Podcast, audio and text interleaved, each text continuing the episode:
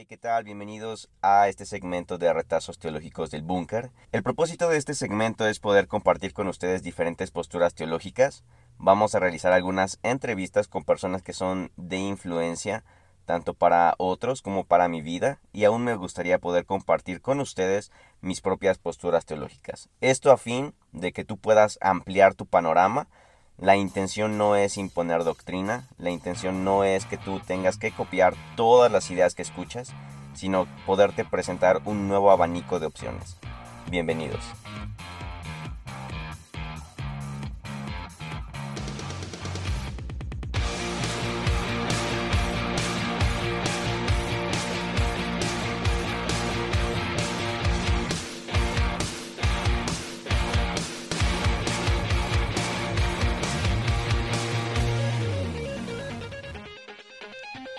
Tal amigos? ¿Cómo están? Bienvenidos a un nuevo episodio de El Búnker. En esta ocasión es el segmento Retazos Teológicos. Tengo la oportunidad de entrevistar a una de las personas que más admiro, que más ha influenciado en mi pensamiento. Y pues bueno, sin mucho que presentar, gracias por acompañar, gracias por todos los que están escuchando este audio. Eh, estamos ya en el episodio número 18. Es la segunda entrevista de, de este podcast. Espero que les guste mucho, espero que la puedan compartir, compártanla en sus redes sociales, pueden darle like en Spotify, pueden darle algún comentario, alguna reseña en iTunes o bien solamente compartirlo en redes sociales. Eh, también les recuerdo, estoy muy activo en, Instagram, es en donde estoy más activo, allí eh, estoy seguido subiendo contenido de de valor. Ojalá me puedan acompañar y puedan seguirme. Y pues bueno, ahora sí, sin más ni más, vamos a darle la bienvenida a Edgar Pacheco. Hola Edgar, ¿cómo estás? ¿Qué tal Rick? Mucho gusto saludarte a toda tu audiencia, a la gente que escucha tu podcast. Eh, un honor estar por aquí invitado y la consideración, pues muchísimas gracias. no hombre, gracias a ti. Fue un poquito complicado poder acomodarnos. Eres una persona muy ocupada. Muchas gracias. Eh, ok, pues bueno, vamos a hacer algunas preguntas como para ir rompiendo el hielo para irme soltando yo también porque estoy un poco nervioso. Entonces, ¿por qué no? Antes que nada empiezas tú. Eh, por lo regular, la mayoría de personas tienden a, hacer sus presentaciones de sus invitados, ¿no? Decir, ah, ok, voy a presentar a un pastor de tal iglesia, él es tal, tal, tal, tal. Pero a mí me gusta más darles la oportunidad de que ustedes mismos se presenten. ¿Por qué no me dices quién es Edgar Pacheco? Pues mira, te puedo decir que Edgar Pacheco es simplemente un joven que le gusta pensar, gusta pensar, pero ya estrictamente soy un presbítero que pertenece actualmente a la Iglesia Metodista eh, aquí en el norte de México. Eh, soy presbítero itinerante, así que constantemente pues estoy moviéndome. También soy eh, licenciado en teología, actualmente estudio relaciones internacionales y me gusta escribir. Fuera de eso, pues sí que soy una persona tan normal como todos, un joven que tiene sueños, fracasos, este, éxitos y, cualquier cosa normal que otra persona tiene.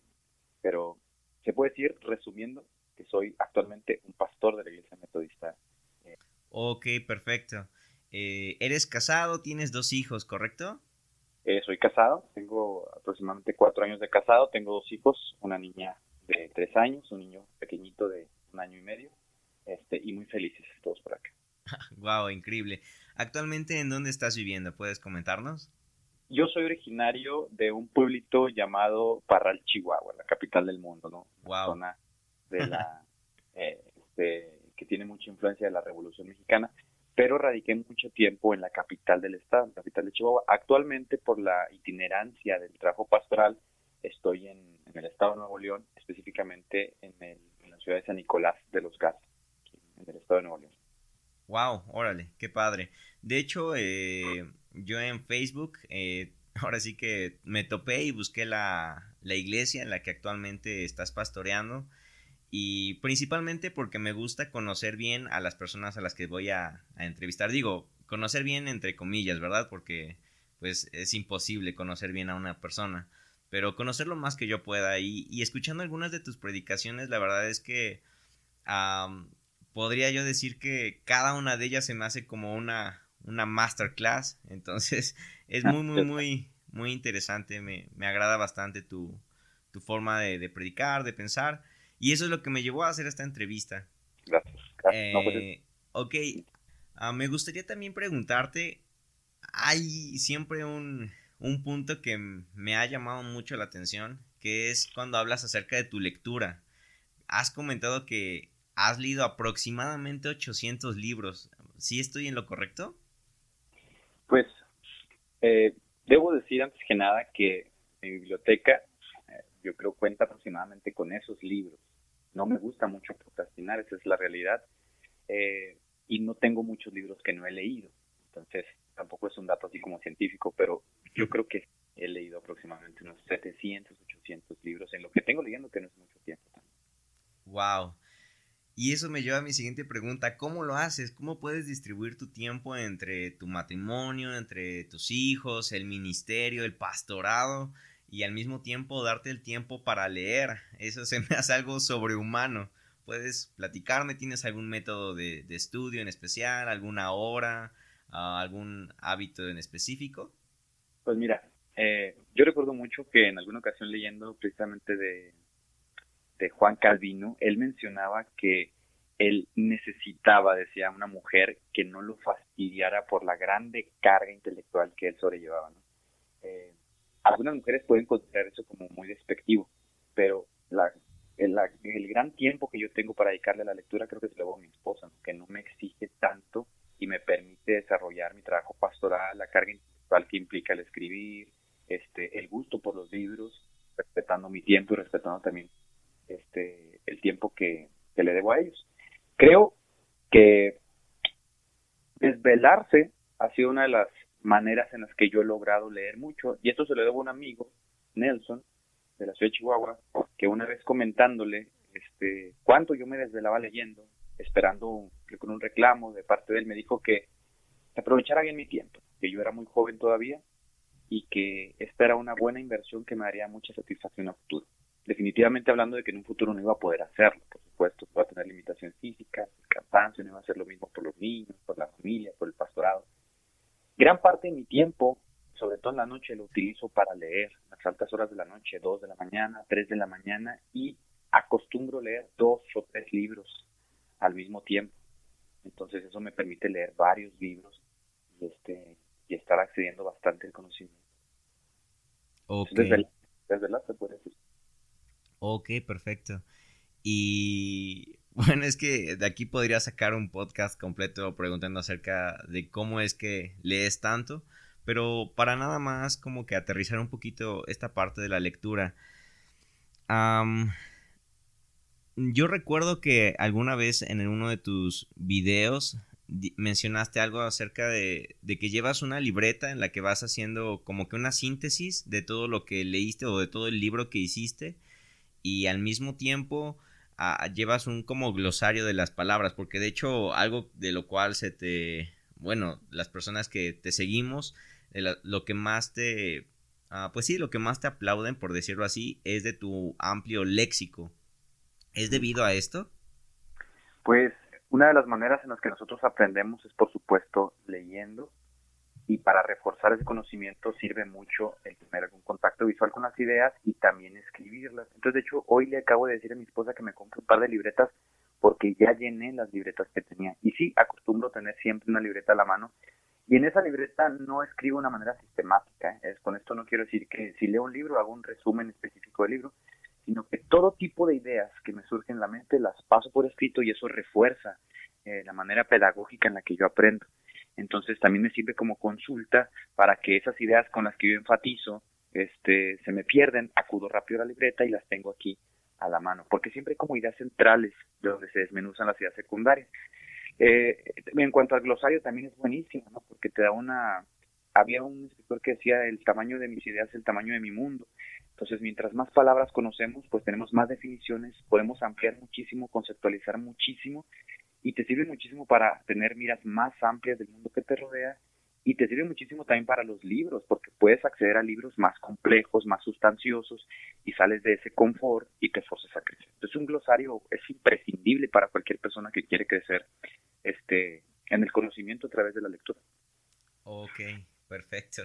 Ah, actualmente, ¿qué libros estás leyendo y alguno que podrías recomendarnos a, nosotros que estamos escuchando este podcast o bueno, en mi caso?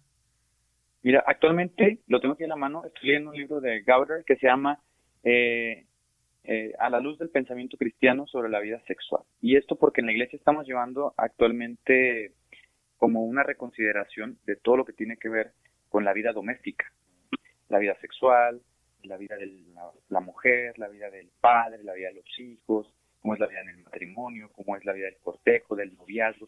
Todas esas cuestiones que luego se dan como por entendidas, las estamos replanteando, las estamos escudriñando a través de, de la razón, a través de los cambios sociales que estamos viendo. Y estoy leyendo este libro, eh, a la luz del pensamiento cristiano, referencias sobre la vida sexual, es buenísimo y un lenguaje muy, muy, muy sencillo. Ok, perfecto. Bien, bueno, ahora vamos a hablar un poco acerca del formato que decidí darle a, esta entrevista.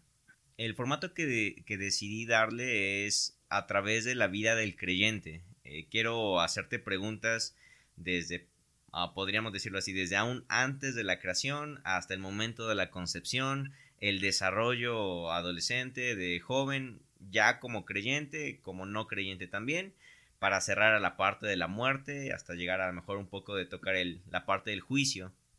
Entonces, más o menos va a ser en un, en un formato un poco, podríamos decirlo así, cronológico.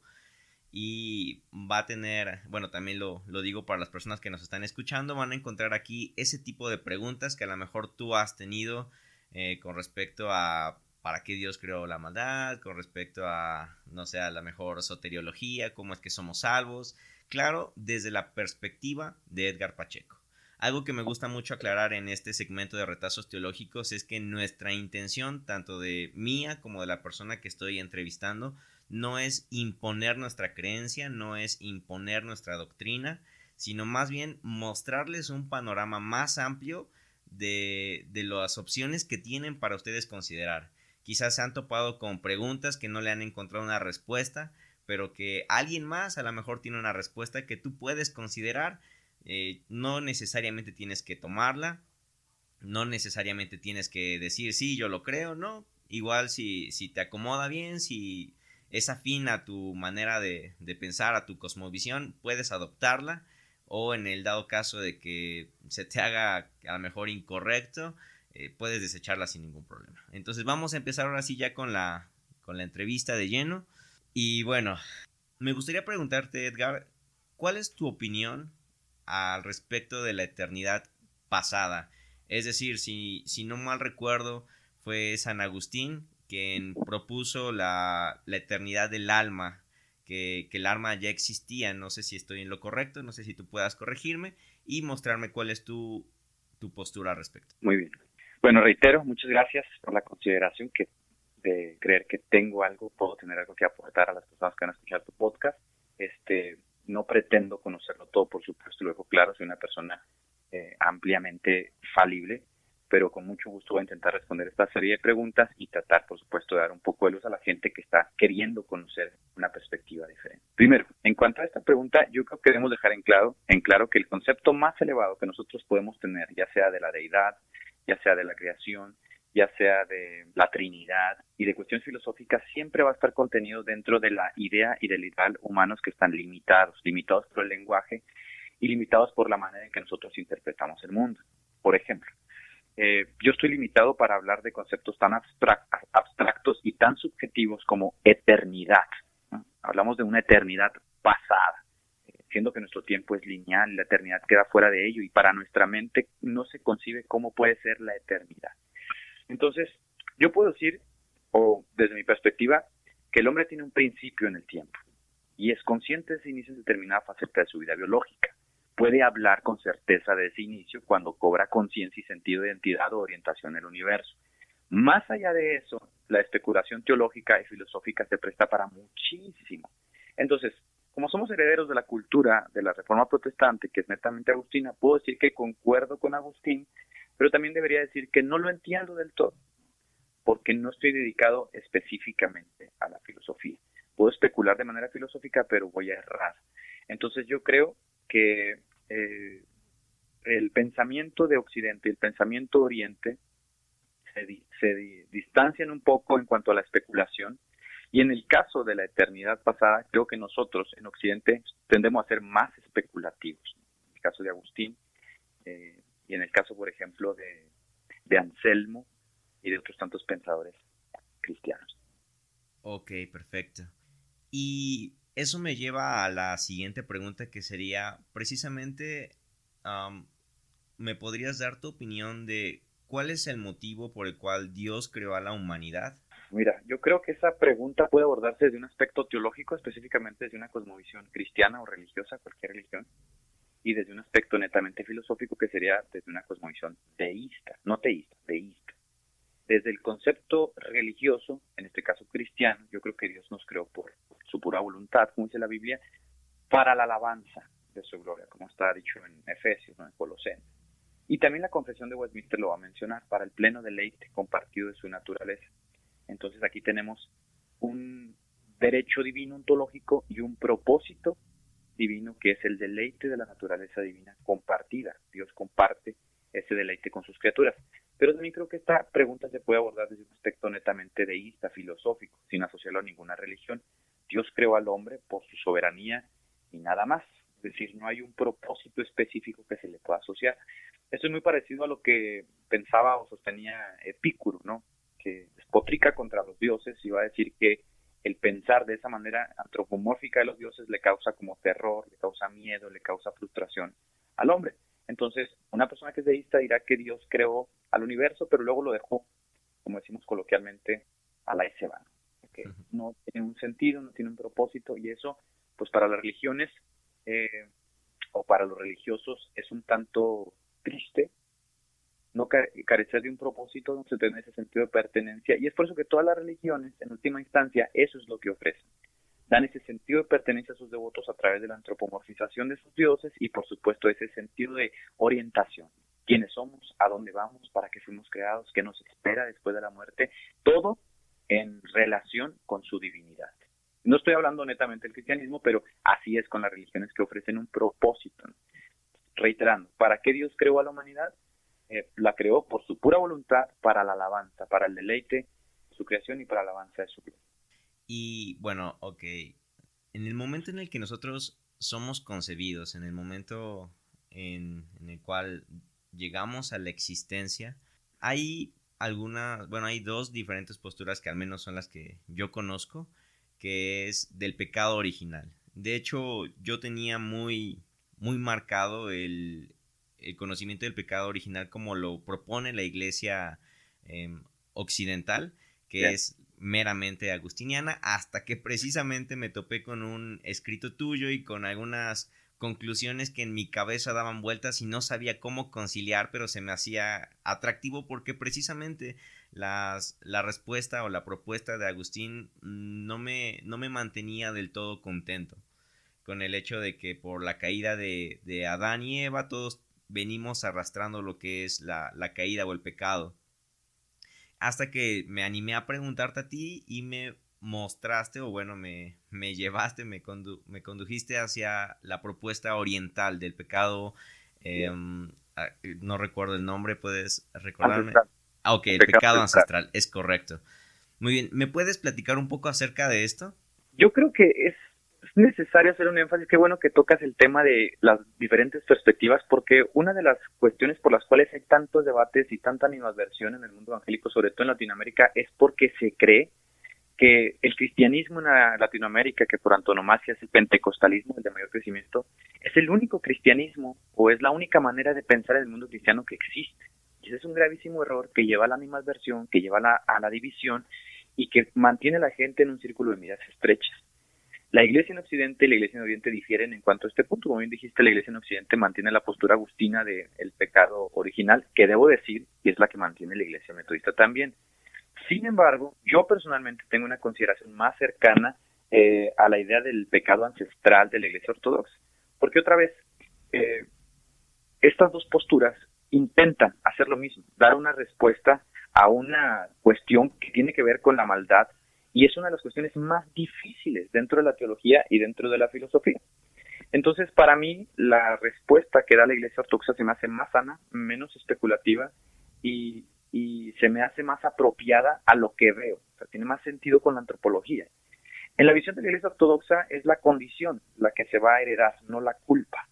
La condición no la culpa. Entonces, bajo esta visión, el hombre, aunque está sujeto a tendencias perversas, dada la, intersección ¿no? de esta tendencia eh, de la culpabilidad y de la maldad, esto no constituye al hombre necesariamente en un pecador, ni tampoco en un inicuo.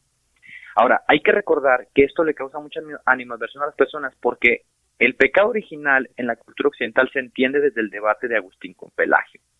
Y como se entiende desde el debate de Agustín con Pelagio, la gente suele tomar posturas. La Iglesia Ortodoxa no tuvo este debate. Iglesia Ortodoxa no se vio envuelta en estos debates. Y como no se vio envuelta en estos debates, por supuesto no podemos asociar que la Iglesia Ortodoxa sea pelagiana o semipelagiana, pero la gente que está consciente de este debate, cuando escucha estos términos, ¿no? No crees en el pecado original, entonces eres pelagiano, toma postura, sin considerar nada más. Entonces la Iglesia Ortodoxa no estuvo envuelta en este lío, así que aunque pueda sonar a pelagianismo o a semipelagianismo, o arminianismo, o como quieran decirle, no tiene nada que ver con eso. El pecado ancestral es una postura que mantuvieron los cristianos primitivos, los padres de la iglesia, y que tiene sustento también teológico. Ok, perfecto. ¿Y podrías explicarnos cómo es la propuesta del pecado ancestral? Básicamente no se hereda la culpa, sino se hereda la condición. Esto deja al hombre la posibilidad, por supuesto, de que él determine eh, el rumbo que va a tomar. Esto hace un énfasis mucho más eh, eh, sobre el libre albedrío de las personas. No entra a esta faceta del determinismo teológico que se va a dar ahora sí con el agustinianismo, luego con el calvinismo, luego con Teodoro Besa, luego con el infrasalarianismo, suprasalarianismo, el debate teológico, porque otra vez la postura del pecado original nace bajo ese fragor del debate con el pelagianismo. Acá, en la postura ortodoxa, lo que se hereda no es la culpa, sino la condición, una condición que está latente a tendencias perversas gracias al pecado de Adán. Y podríamos entonces decir que Adán y Eva ya tenían esa tendencia a caer o cuál fue el motivo por el que, por el que ellos cayeron? Yo creo que ese, esa, ahí empiezan las preguntas verdaderamente difíciles de contestar y sobre todo que se puedan contestar de una manera absoluta por un grado de pleno. ¿no? Eh, yo creo que ese debate de infrasalarianismo y suprasalarianismo, que es el que aborda específicamente esta pregunta de la caída de Eva, se presta muchísimo para una especulación innecesaria. Si yo fuese sincero conmigo mismo, este, y también con tu público por el respeto que, le debo, te tendría que decir que no sé. Pero si digo no sé, posiblemente la gente no va a estar satisfecha porque lo que se pretende es saber. Pero Creo que antes de llegar a Adán y Eva tendríamos que tener una perspectiva de cómo concebimos la maldad, qué pensamos de ella, qué es el pecado, qué es la iniquidad, qué es la muerte y a partir de estas ideas empezar a desarrollar una cosmovisión. Porque de, o sea, de, así de repente decir qué llevó a Adán y Eva a pecar, uff, es un debate que todavía no se acaba. Ok, perfecto. De hecho, cuando tú me comentaste precisamente que yo me pusiera a investigar acerca del pecado ancestral, recuerdo que estuve leyendo algunos, algunos blogs, algunos artículos precisamente de la Iglesia Ortodoxa en donde abordaban estos temas. Y una de las cosas que más se me quedaron marcadas es cuando ellos comentan que a diferencia de la postura occidental, eh, ellos, o bueno, la postura occidental por lo regular ve que la expulsión de, del Edén la ven como un castigo. Es decir, eh, ok, pecaron, ya no quiero que estén aquí en el paraíso, ya no quiero que estén en el Edén, más bien, los voy a sacar de aquí para, por su castigo, porque se portaron mal, ¿no? Y en cambio la, la iglesia oriental en, este punto me encantó esa parte porque ellos dicen, no, yo los saco del Edén por amor, porque aquí está el fruto de la vida. Entonces, si yo los dejo en el Edén comiendo del fruto de la vida van a llevar una vida eterna en pecado. Entonces los saco del Edén para que no puedan tener acceso a ese fruto y por consecuencia van a morir. Y al morir, pues ya no tendrán que batallar con el pecado. Oye, y es que, pues, otra vez, si planteamos desde la perspectiva del amor, no va a faltar quien diga que es una perspectiva mala, que trata de elevar al hombre, Pero el corazón mismo de la teología, es el corazón mismo de la Biblia, el corazón mismo de lo que representa Jesús es justamente este atributo, el amor divino. Entonces, cuando empezamos a hablar ya de teología, es inevitable que la gente tome postura porque la gente, eh, por lo general, desconoce las perspectivas o desconoce las diferentes perspectivas que, existen en el mundo cristiano. Yo lo que digo es que así a grandes términos, con rigor a lo que es el pecado ancestral, pues consiste básicamente en que no se hereda la culpa directamente del pecado de Adán, de, Adán, no hay un paso de culpabilidad de padres a hijos, sino que cada individuo es responsable de sus actos. Y esto está mucho en concordancia con el pensamiento de los judíos. Por eso yo te digo, eh, la teología en Occidente se volvió muy especulativa. Y cuando tú ves cómo Jesús le habla a los judíos, Él no le habla a los judíos como si fueran unos depravados, sino que deja abierta la posibilidad de que estas personas realmente son capaces de hacer buenas cosas. ¿no? El hombre bueno, el buen tesoro de su corazón, hace cosas buenas. Y eso está mucho en concordancia con el pensamiento de la Iglesia eh, ortodoxa en que los individuos son responsables de sus propios pecados y de las decisiones que toman. En el caso de Agustín, el hombre no puede tomar decisiones porque el hombre está inhabilitado, el hombre está corrompido, el hombre está depravado, entonces de facto el hombre todo lo que hace es malo, tiende al mal, sus pensamientos, sus obras y está incapacitado, necesita una gracia externa. En la iglesia ortodoxa eh, todo se centra en el amor, como bien dijiste ahorita, la teología se centra en el amor y acá ahora sí el individuo toma una relevancia que, que en la Biblia yo la veo una relevancia que en la Biblia se ve que ahora sí hace posible el libre albedrío y le da esta factibilidad al libre albedrío de qué es el mal y qué es el bien. Okay, Tiene mucho sentido a eso. Y eso es lo que lleva precisamente, creo yo, a lo que muchos, eh, yo creo, nos vamos a estar preguntando después de escuchar esta aclaración, que sería precisamente lo del debate del pelagianismo, ¿no? Con esta postura no podemos caer en el hecho de que ok, si los hombres entonces no tenemos el pecado original, ¿significa que por nuestros propios méritos o puede existir algún hombre que siempre haga lo bueno y por consecuencia sea salvo? Ante esto, ¿tú qué podrías aportarnos? No, por supuesto que yo diría que no, no, eso no, no lo apruebo, pero tengo que decir que si tú le preguntas a una persona ortodoxa tal cual, él no podría partir de la idea de Pelagio porque ellos no vivieron ese debate tú no podrías acusarlos tal cual de pelagianismo, de herejía, porque ellos no vivieron ese debate, no lo llevaron a ningún concilio, no se vieron afectados por él. Lo que tendríamos que hacer es rastrear el pensamiento de la Iglesia Ortodoxa, de dónde procede esta idea de que no hay una herencia de la culpabilidad al individuo. Y cuando ya empiezas a rastrear la idea, te das cuenta de que hay mucha fuerza sustancial en los escritos de los padres de la Iglesia y también en las escrituras. Entonces el debate sería eh, de fondo en ¿Por qué piensan tan diferente en estas dos posturas la iglesia oriental y la iglesia occidental? Yo creo que la iglesia occidental pues tiene fuertemente la carga de Agustín, que es uno de los padres de la iglesia.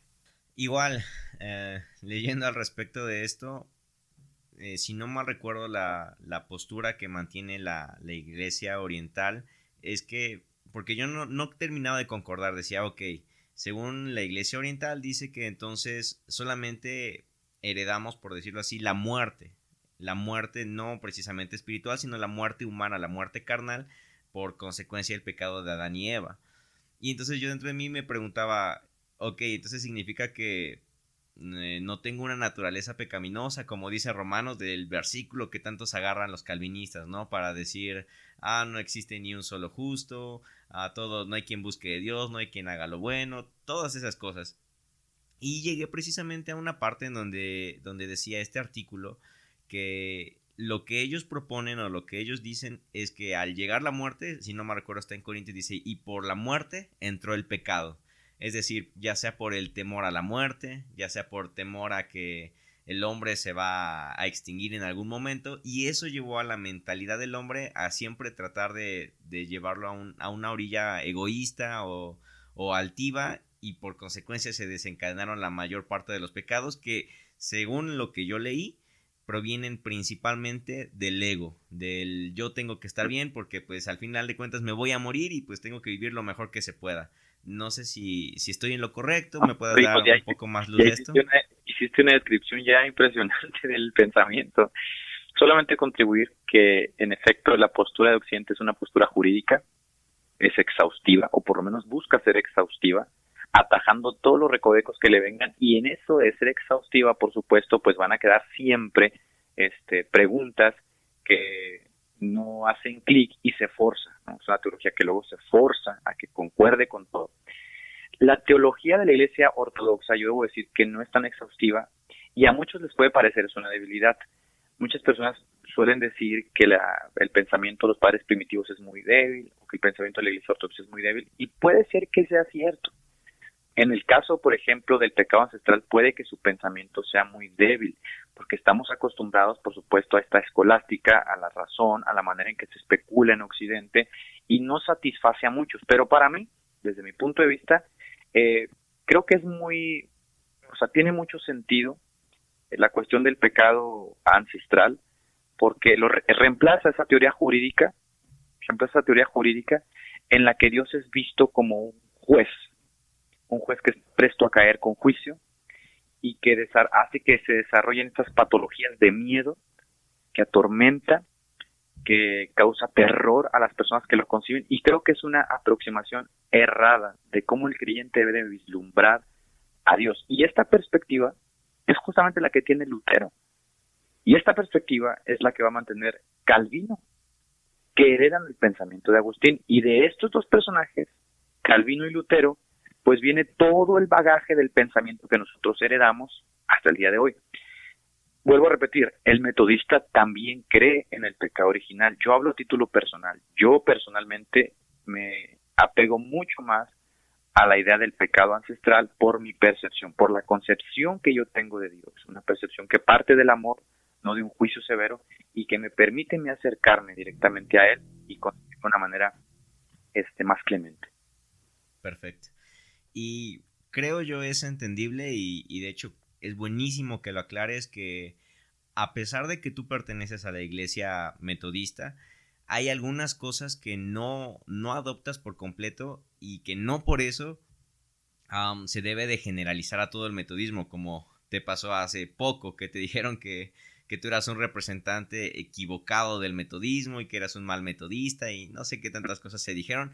Creo que es muy entendible y buenísimo que lo aclares. De hecho, nuevamente lo podemos aquí mencionar que las posturas que estamos mencionando o las preguntas que estamos haciendo es para una cosmovisión meramente propia, es decir, lo que tú hasta ahora Dios te ha llevado a, ver, a creer, a pensar, y no precisamente significa que seas un representante del metodismo, sino que a partir del metodismo, por lo que yo sé, son como que las bases de las cuales partiste para desarrollar lo que ahora tienes como cosmovisión. Estoy en lo correcto, ¿verdad?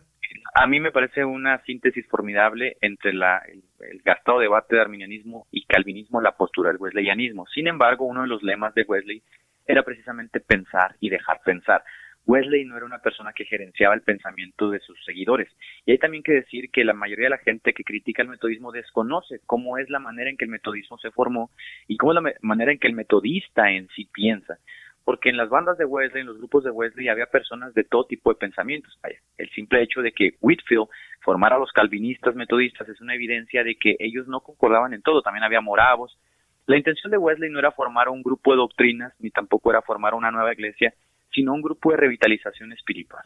Tú podías ser calvinista, o podías ser moravo, o podías ser pietista, y podías ser arminiano, y pertenecer a ese grupo de revitalización espiritual, y al final congregarse en la iglesia, que en este caso Wesley pues era anglicano, e instaba a los metodistas a que se congregaran en la iglesia anglicana.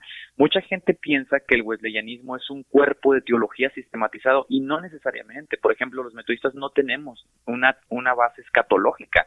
Diferimos muchísimo en cuanto a escatología porque Wesley eh, nunca habló de escatología.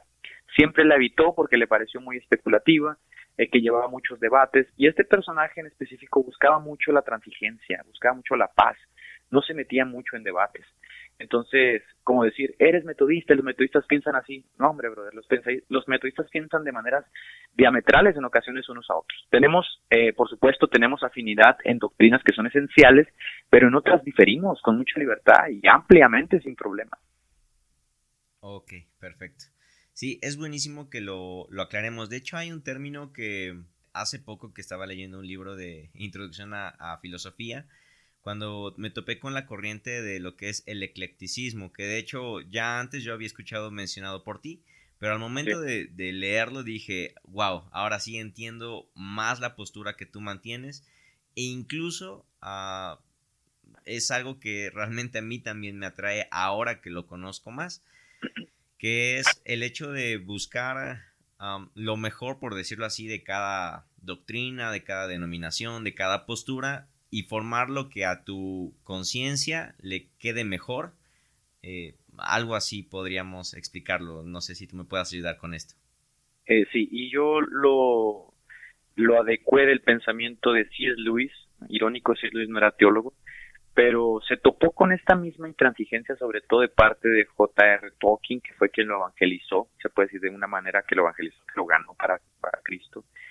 Pero empezaron a tener debates, a tener debates, y por supuesto, una persona que le gusta pensar, o que presume es un pensador o un escritor, no lo puedes gerenciar en cuanto a su pensamiento. Entonces, en el caso específico de Lewis, eh, aunque era anglicano, no concordaba con muchas ideas del anglicanismo no le gustaba esa herencia del protestantismo tan sangrienta y tampoco no concordaba con esa gerencia del pensamiento que los protestantes luego se adjudicaron al iniciar la reforma. Pero tampoco concordaba con el catolicismo en todo, la figura del Papa le causaba mucha repulsión, pero sí concordaba con otras cosas del catolicismo, irónicamente con el purgatorio, con la oración a los muertos, a los santos. Entonces, él utilizó una frase, es una frase bastante, se puede decir, ecléctica, que decía que era eh, católico, pero no romano, y que era cristiano pero no protestante, entonces con eso pues zanjaba, como diciendo ni de un lado ni de otro. Esta postura también la tomó Erasmo de Rotterdam, que en los inicios del protestantismo, en la Reforma, no adoptó una postura oficial de decir soy católico y estoy del lado de los católicos o soy protestante y estoy de los protestantes, de hecho tuvo pleitos con Lutero en algún momento. También Tomás Moro, ¿no? Se opuso a tomar postura. Entonces, algunas personas se sienten ofendidas cuando tú no tomas postura hacia lo que ellos vislumbran como correcto tú eres calvinista y quieres que los demás sean calvinistas y entonces te lanzas como con esa animadversión a convertir en calvinistas a los demás. que no hay como ese derecho a los demás a pensar. ni siquiera hay ese derecho a los, a los que son herejes dejarlos que sean herejes. Nos sentimos como responsabilidad de gerenciar a la gente y decirle cómo debe de pensar. Y creo que esa línea a mí lo personal me causa mucho ruido porque no me gusta, ¿no? O sea, me gusta, yo no soy ningún discapacitado mental y creo que tengo el derecho y la libertad para errar, para hacer a la verdad, pero también para errar. Y este es un derecho que lamentablemente muchos grupos evangélicos no le permiten a las personas, no les dan oportunidad de errar. Eso se llama paternalismo. Ok, perfecto. Sí, de hecho, recientemente me topé con, uh, con una situación que, fue un poco incómoda para mí porque estaba con algunos amigos, entre ellos un pastor bautista al cual yo aprecio bastante. Y en, esta transición en la que yo originalmente crecí en una iglesia romanista, luego de allí en una iglesia carismática pentecostal, luego conocí acerca de la reforma, me volví calvinista de esos de, Facebook, luego eh, me adentré un poco más al calvinismo hasta que llegué a toparme a cosas que ya no sabía yo cómo responderme por la parte del determinismo y encontré un gran, gran consuelo en el wesleyanismo, que es en donde actualmente estoy como que formando mis bases, por decirlo así, que anteriormente no había eh, sabido aterrizar. Y entonces en esta situación, este amigo pastor me comentó, oye, ¿y entonces tú qué eres? Y la verdad es que no supe qué responder, porque llegó un punto en el que dije, ok, ya no, no soy carismático, pero sin en cambio hay algunas cosas que aún, aún creo, aún abrazo. No soy pentecostal, pero también hay algunas cosas que, llevo. No soy calvinista, eh, no soy arminiano.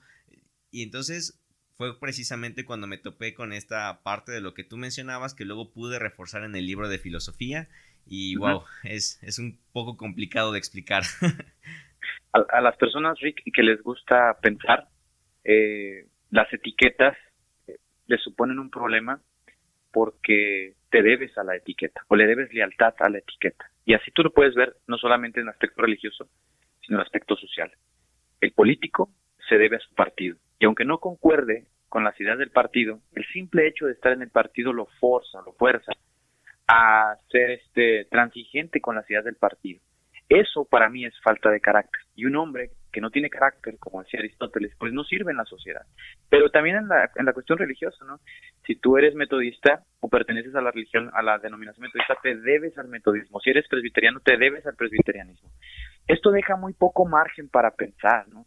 Porque la, la institucionalización es muy rígida en muchas cuestiones. Cualquier institucionalización, la católica, la ortodoxa, el presbiterianismo, el calvinismo, son muy rígidos en cuanto a su pensamiento.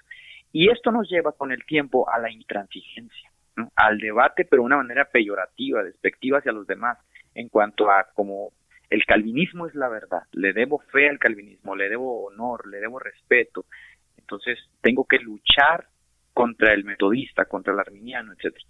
Esa es la parte que yo diría que es terrible, ¿no? Porque no da margen a que las, a que las personas desarrollen un criterio propio, a que piensen, y vuelvo a repetir, a que hierren en el camino. Bien, ya nos desviamos un poquito de, la entrevista, pero, pero bien, vamos a, retomarlo. Ya hablamos un poco acerca de, de tu postura de la eternidad pasada, ya hablamos un poco acerca de la creación del hombre, ya hablamos acerca de la caída, vamos ahora un poco a la parte de la niñez. Algo que me encanta de la tradición wesleyana es, y, bueno, no es la única, también por ejemplo los presbiterianos y algunos otros, eh, mantienen esa tradición de poder realizar el bautismo de infantes, lo cual es un gran choque para denominaciones como la, eh, no sé, eh, pentecostal o, carismática que tienen una cierta repulsión hacia el catolicismo romano. Entonces, este, no sé, me gustaría que me platicaras de esto. De hecho, incluso me, bueno, mejor no, mejor no comentes esa parte, pero platícame tú acerca de, esta postura. Pues mira, qué bueno que dijiste tradición, porque efectivamente es el nombre para designar esta conducta, no esta práctica de las de las iglesias eh, que llevan a cabo el bautismo, el ¿no? Pero antes de abordar plenamente la pregunta, yo creo que hay que hacer una distinción entre lo que es catolicismo romano y lo que es la catolicidad. Porque una cosa es ese ismo del catolicismo que Roma pretende arrogarse como el único o heredero de la fe histórica, y otra cosa es la catolicidad, la cual comparten todos los que se precisan ser cristianos, presumen ser cristianos. La catolicidad vendría a ser eh, todas aquellas particularidades en las que los cristianos somos afines y que tienen respaldo patrístico, histórico, que tienen un legado que puede trazarse desde el principio, o por lo menos desde los primeros siglos. Y una de estas prácticas es, por supuesto, el bautismo. Y esa es la razón del por qué las iglesias que tienen esta catolicidad lo han mantenido. Han mantenido el catolicismo, eh, la catolicidad, el bautismo, porque consideran a la figura familiar como indispensable para la fe. El, concepto de familia es como está en un nivel muy elevado en contraste con el individualismo de eh, cuando él crezca a Cristo, etcétera. Ahora, es cierto que hay una animadversión muy fuerte hacia esta práctica porque se le asocia erróneamente al catolicismo, no a la catolicidad, al catolicismo romano. Pero como bien tú dijiste, esta práctica no es exclusiva de los católicos romanos, es exclusiva de la catolicidad. Protestantes como los luteranos, los anglicanos, los presbiterianos, también los ortodoxos, los coptos, los metodistas, los nazarenos. De hecho, las únicas iglesias que no bautizan a sus hijos son las iglesias que proceden del ala radical de la reforma. Y el ala radical pues va a ser esta ala de los anabaptistas, ¿no? que sabemos que fueron perseguidos por los protestantes. Esta ala radical de los anabaptistas, de los bautistas este, particulares, porque no se les podría llamar reformados, porque niegan, por supuesto, el pedautismo, eh, son las alas que son este, predominantes en América Latina. De estas alas se va a desprender, pues, por supuesto, los movimientos de santidad, y paulatinamente el pentecostalismo, que es uno de los movimientos de más crecimiento en Latinoamérica. Y con ello, pues toda la herencia del anabaptismo, que se distingue, por supuesto, por rechazar el bautismo de infantes. Pero podríamos decir en números que son minoría en referencia a todos los cristianos del mundo que practican el bautismo dándole esta relevancia a la familia, a la fe familiar, a la figura de los padres, en contra del individualismo, de dejar que los niños crezcan y tomen su decisión. Eso no existía jamás es, es dificilísimo encontrar referencias en la Biblia y en la historia y en la cultura antropológicamente de que los jóvenes decidieran por ellos mismos. Esto es nuevo. Entonces esto nos ha llevado a un individualismo en el que los jóvenes toman su rumbo, los papás toman el suyo y cada quien ve por su fe. Esto no existe en el concepto de la teología pactal. El concepto de la teología pactal, los padres están encargados de la educación de sus hijos y de la fe de sus hijos. Entonces nosotros, como iglesia metodista, procedemos de la iglesia anglicana, que es una iglesia católica que mantiene la catolicidad, que igualmente se separó de Roma, eh, y heredamos, por supuesto, todo el concepto de la, de la sacramentología, y una de estas partes que heredamos, pues, es el bautismo, el bautismo de infantes. Ok. De hecho, tocaste un, un, tema que si tú no lo mencionabas, yo te lo iba a preguntar porque no recuerdo bien en dónde lo escuché o lo leí por parte tuya, creo que fue en una predicación acerca de la familia, en donde tú mencionabas acerca de, de la teología del pacto o, pactal, de que la mayoría de las uh, historias, bueno, muchas de las historias bíblicas, eh, la promesa de salvación se da hacia la familia. Y también tú, me parece que por allí lo ligabas a la parte del bautismo de infantes. ¿Me podrías platicar un poco de esto? En toda la Biblia tú vas a encontrar constantemente que la fe y los pactos que Dios hace con las personas los hace siempre con Él, con la persona, con el Padre y su familia. Abraham y su familia. Incluso Lot y su familia. Este, Jacob y su familia, su descendencia siempre vas a encontrar esta referencia de su familia y la certificación del pacto con algún símbolo. Incluso Pedro cuando habla de, del bautismo dice, porque para vosotros y para vuestros hijos, para la familia.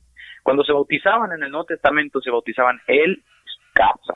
O sea, no encontramos este concepto de individualismo en el que digamos, yo creo y mi familia punto de aparte. Mucho menos en la cultura romana donde el pater familias tenía prominencia sobre su familia. Pensar que el padre de familia llevara una religión y su hijo llevara otra es impensable. Y Pablo está hablando en los términos que le son conocidos a los romanos. Cree en el Señor Jesucristo y serás salvo tú y tu familia, tu casa. Que luego la, la, especulación teológica ha tomado este texto como, eh, si tú crees, en un futuro tu familia va a creer. No, no, no. Es que se daba por sentado que si él creía por la obediencia que se le merecía la figura del Padre, los demás se van a creer. Y así lo vas a encontrar. Todas las referencias de bautismos de casas son así. Él y su familia, él y su casa se bautizaron en toda su casa. Entonces, ese concepto que no específicamente dice que debes, está asociado a la familia. Tú puedes bautizar a tus hijos cuando tengan cinco meses, un mes, tres meses, un año, dos años, pero el concepto está abocado a la familia, ¿no? A la familia. No específicamente cuando crean tus hijos, sino este cuando tú determines que ellos van a seguir a, la religión que tú profesas. Wesley decía que incluso si tenías criados en tu casa, ellos deberían seguir tu fe y tú eras responsable de ellos. A ese límite se llevaba el concepto de familia. Wow. Y para las personas que se lo puedan estar preguntando, ¿podrías ah, aclararnos cómo sería esto mismo, pero sin caer en que ya porque no sé, los se están bautizando de niños, significa que ellos ya son salvos, porque hay una frase muy común que, dice, la salvación es personal, ¿no? Lo que tú comentabas, es muy, eh, no sé, muy personal ya hoy en día. Y no podríamos caer al nosotros querer hacer las, las acciones o, tomar las, ¿cómo podría yo comentarlo? Nosotros tomar la iniciativa y decir, ok, porque ya lo bauticé, él ya es salvo que, por ejemplo, dentro de muchos familiares romanistas eh, comentan eso mismo. Dicen, ok, no, no, no, mi hijo ya se va a ir al cielo porque ya fue bautizado. Y entonces están atribuyéndose por medio de una obra, por decirlo así, que ellos ya son salvos. Eh, no sé si me, me, logro explicar en esta parte. eso, eso, se llamaría regeneración bautismal. Bueno, por eso es que es importante distinguir entre ese ismo del catolicismo romano y la catolicidad. En la teología pactal, creo que los luteranos son los que mantienen la regeneración bautismal, nosotros como metodistas no. Nosotros hablamos de la teología pactal en el sentido de la familia, o sea que no focalizamos específicamente sobre el bebé o sobre el niño, sino sobre el concepto de familia y cómo Dios ve a la familia y cómo Dios trata con ella. Yo sé que este tipo de doctrinas o este tipo de tradiciones causan mucho, mucho choque o hacen mucho ruido a una cultura como la nuestra que hoy es netamente individualista en la que las personas toman sus decisiones y se habla mucho de una relación personal con Dios. Pero vuelvo a repetir, esto no lo encuentras por ninguna parte en la Biblia. Dios siempre le habló a clanes, a tribus, a familias, a pueblos, a sociedades. Y cuando se dirigió a una persona, a un individuo, siempre respetó a su familia. Y tenemos a Abraham, y tenemos a Noé, y tenemos a Jacob, y tenemos a Josué, siempre respetando el concepto de familia.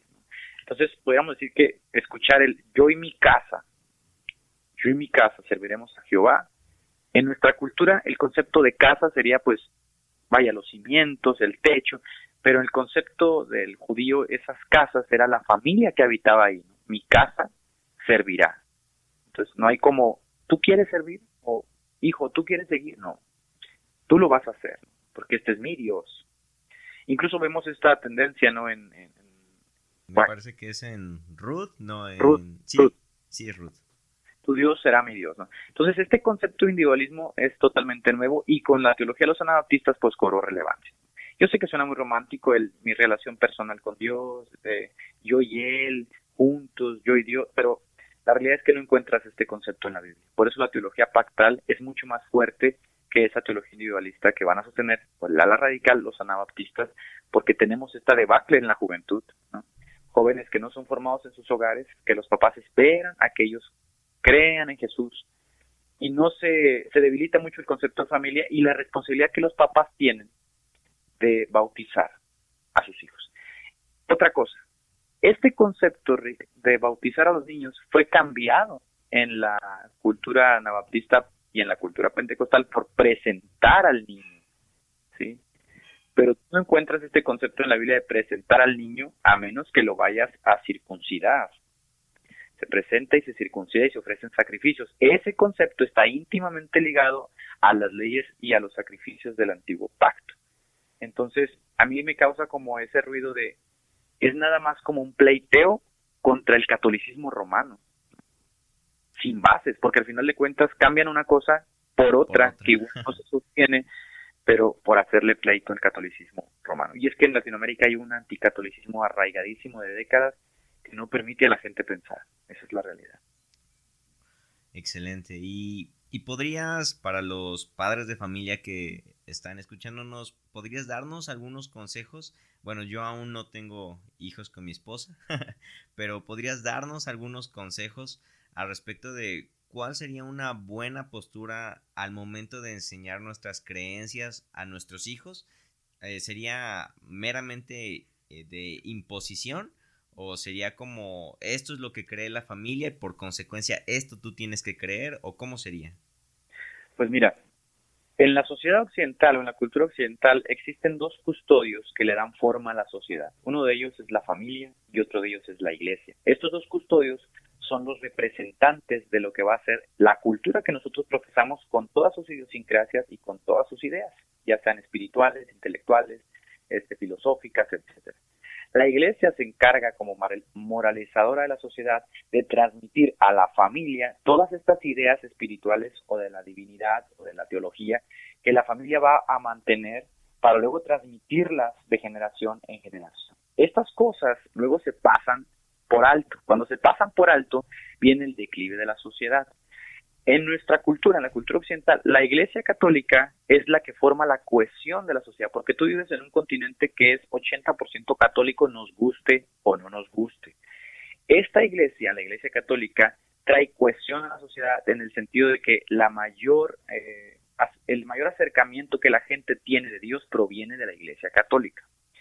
La Iglesia Católica transmite sus ideas a las familias a través de los siete sacramentos, el bautismo, la confirmación, eh, la unción sacerdotal, el matrimonio, transmite sus ideas y luego estas ideas en familia se transmiten a los hijos y esto le da sentido a una cultura, una cultura que se puede llamar cristiana.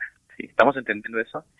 Entonces puede decir que aunque tú no creas en Cristo, Rick, tú vives en una cultura cristiana. Tú puedes ser ateo, pero sigues viviendo en una cultura cristiana que tiene principios cristianos que demandan de una religión que tiene estos principios que conciben a Dios como absoluto, etcétera, etcétera. En el mundo protestante es exactamente igual. Esta es la cuestión que no se entiende.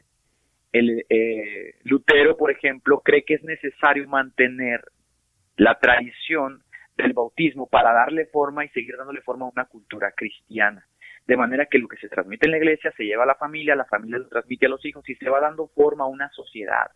Cuando quitas esta parte, todo se vuelve individualista. Y el individualismo termina destruyendo a la sociedad porque no hay cohesión. Como no hay cohesión, cada quien tira para su rumbo. Se pierde el sentido de identidad, el sentido de pertenencia. Y tenemos jóvenes con vacíos existencialistas a los 15 y 16 años porque no hubo una herencia, no se transmitió una herencia. ¿Qué hace la familia? ¿Cuál es el papel fundamental de los padres? El papel fundamental de los padres es asumir una responsabilidad. Esta responsabilidad inicia con un símbolo. Este símbolo es lo que se conoce en el Nuevo Testamento como el bautismo, que sustituye a la circuncisión, que era el símbolo de los judíos hacia sus hijos, que les recordaba que pertenecían a un pueblo elegido. En el cristianismo se va a cambiar el símbolo por el bautismo, para que sean bautizados vosotros, porque para vosotros es la promesa y para vuestros hijos. Entonces, este símbolo le va a dar ahora sentido a una nueva sociedad, a un nuevo mundo, una nueva cultura, en el que los padres asumen la responsabilidad de bautizar a sus hijos para iniciar una nueva cosmovisión, una nueva manera de ver el mundo, y que por supuesto consiste en no dejar a los hijos, como coloquialmente decimos, a la buena de Dios. ¿Qué hago yo como padre con mis hijos? Bueno, asumo la responsabilidad como padre de bautizarlos y guiarlos por el camino no solamente de la fe, sino transmitirles la herencia de mi familia, mi apellido, mis costumbres, mi cultura, mi idiosincrasia, también por supuesto mi intelecto, las cosas que yo sé, y esta herencia le da sentido a la sociedad. Entonces recuerda, estos dos custodios le dan sentido a la sociedad. Si tú quitas uno de estos dos custodios, tal vez tú vas a decir, no, tengo una relación personal con Dios, sí, tienes una relación personal con Dios que no existe en la Biblia, que no lo vas a encontrar en la Biblia como Dios trata con el hombre, y vas a tener una desconstrucción en la sociedad por este individualismo que va a imperar, que ya se ve, en Europa ya se ve eso.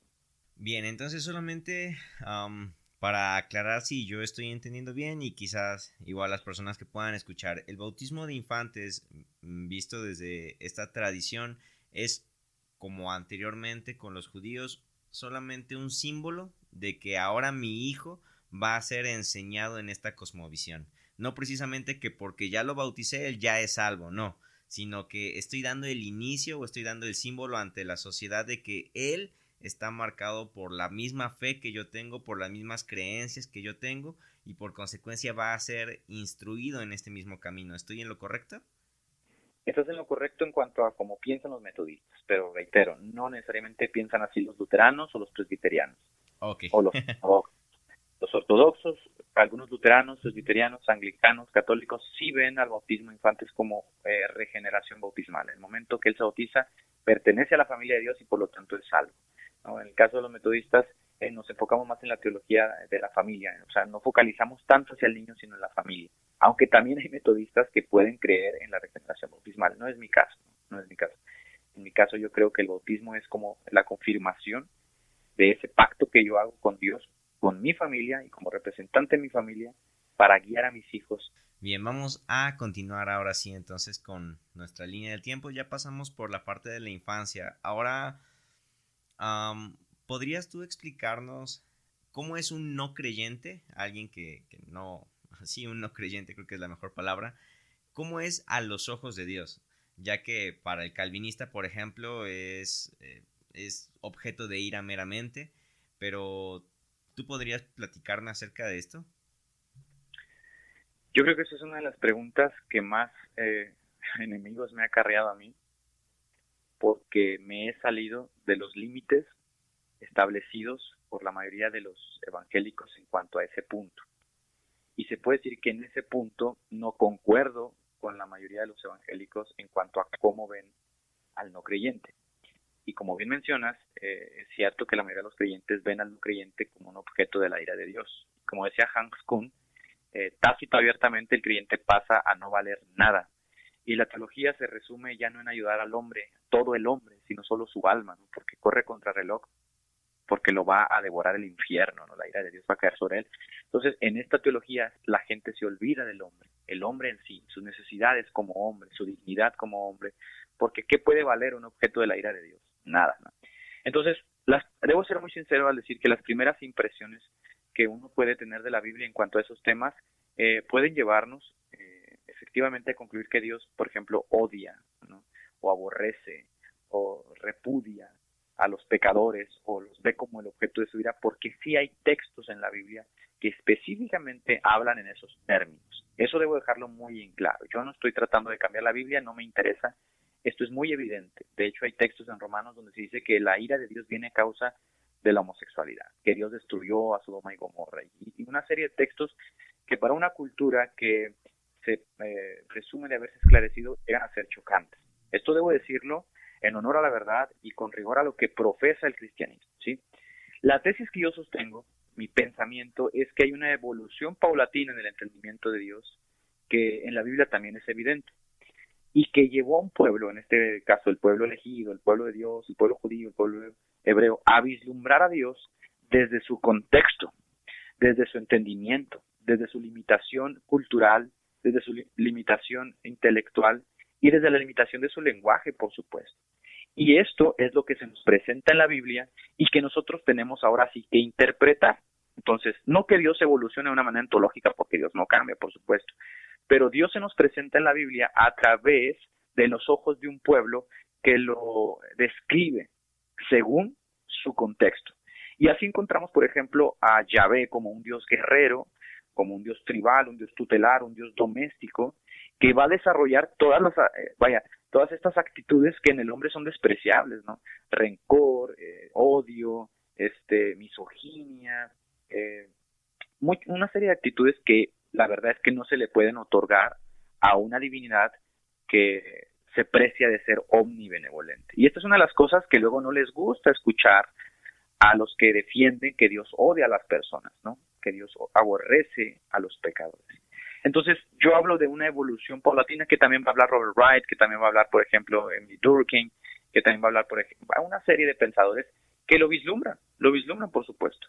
Hablamos de una evolución de Dios en un sentido metafórico, en el que la cultura o las personas que describen a Dios lo describen según su entendimiento, según su limitación, y no podemos exigirles nada más, ¿sí?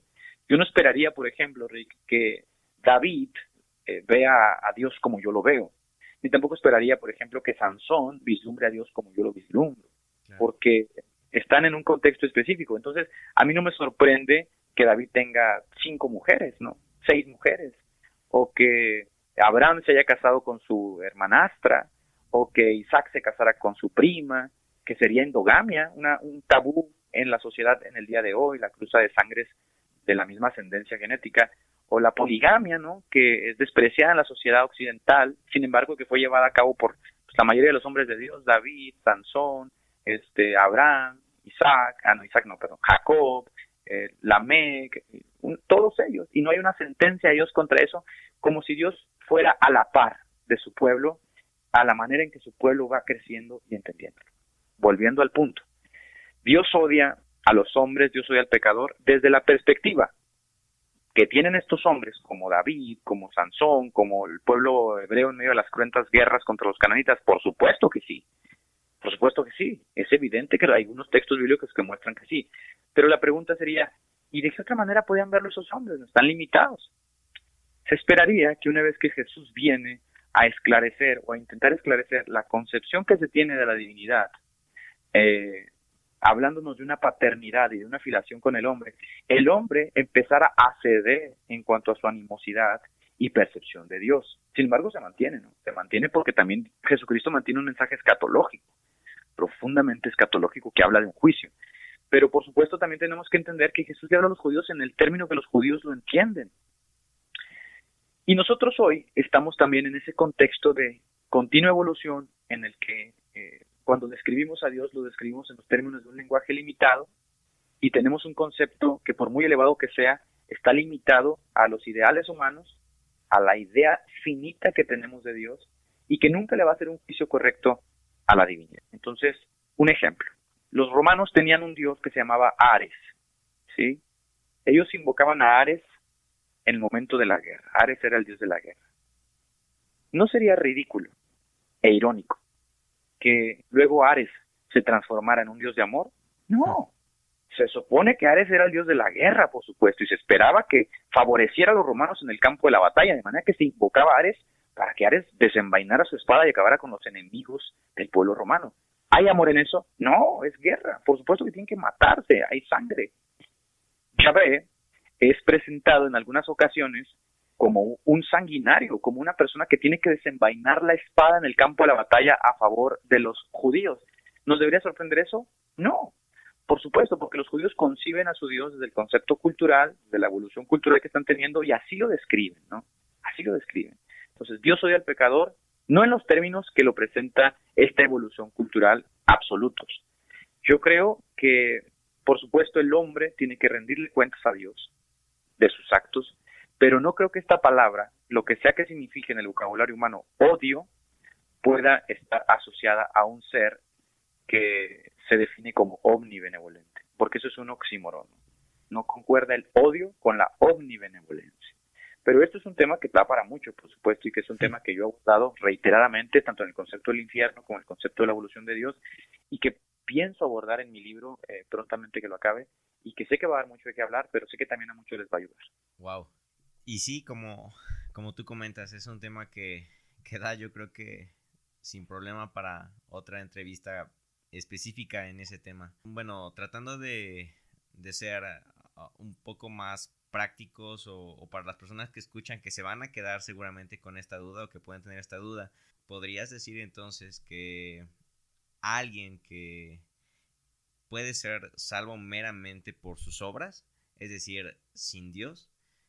Claramente tenemos aún incluso en el libro de Romanos casos en eh, por ejemplo, cuando menciona de, aquellas personas que no, no, han escuchado o no se les predica del Evangelio, pues que en la misma naturaleza, en, las mismas leyes naturales y demás, se puede ver a Dios. Y a través de ello es que se les haría su juicio. Incluso en Apocalipsis tenemos aquel verso que dice que los juicios, uh, que los juicios de Dios, que no, ¿cómo, ¿cuál es este versículo? Um, podemos confiar en sus juicios o sus juicios son buenos, serán buenos, no recuerdo cuáles son las palabras exactas, pero que nos traerá paz su juicio, es decir, sea como sea que juzgue, será justo. Entonces, ok, desde tu cosmovisión, ¿cómo podrías explicarnos esta parte de, que si Dios no está em, airado o, si no odia a los, a los no creyentes, ¿cómo es que podrían ellos llegar a ser juzgados para ser salvos o no salvos?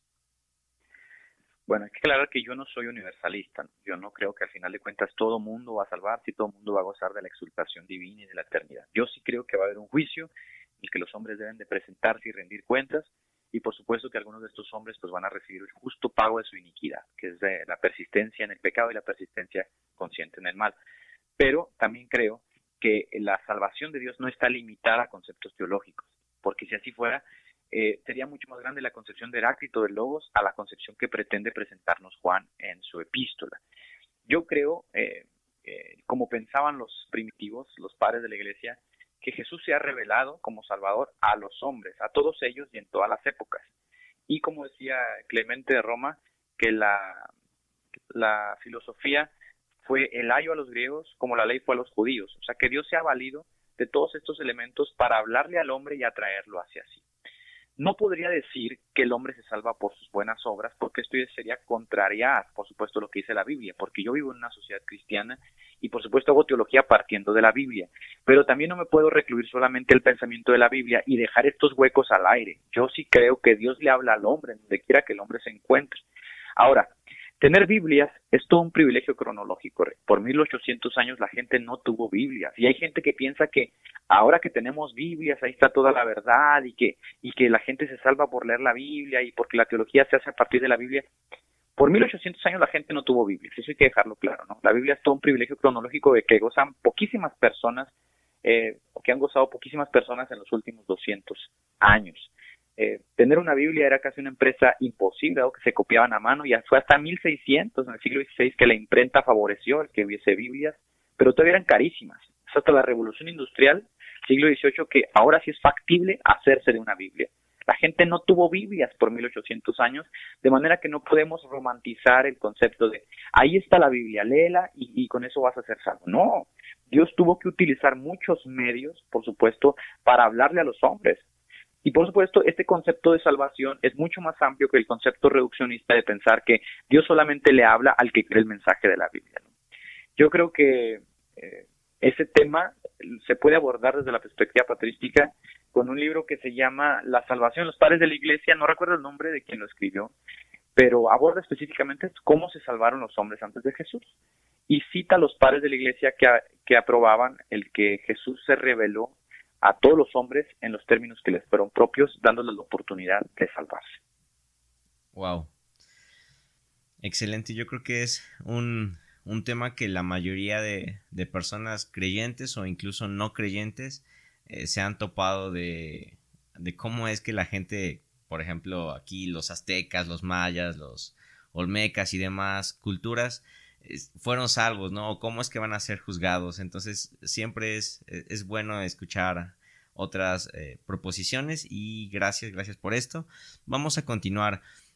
Precisamente esta parte de, ya hablamos de los no creyentes, ahora vamos a atravesar al tema que tiene gran parte de debates a lo largo de, yo creo que desde la, ah, desde la reforma y mucho antes, que es la parte de la soteriología.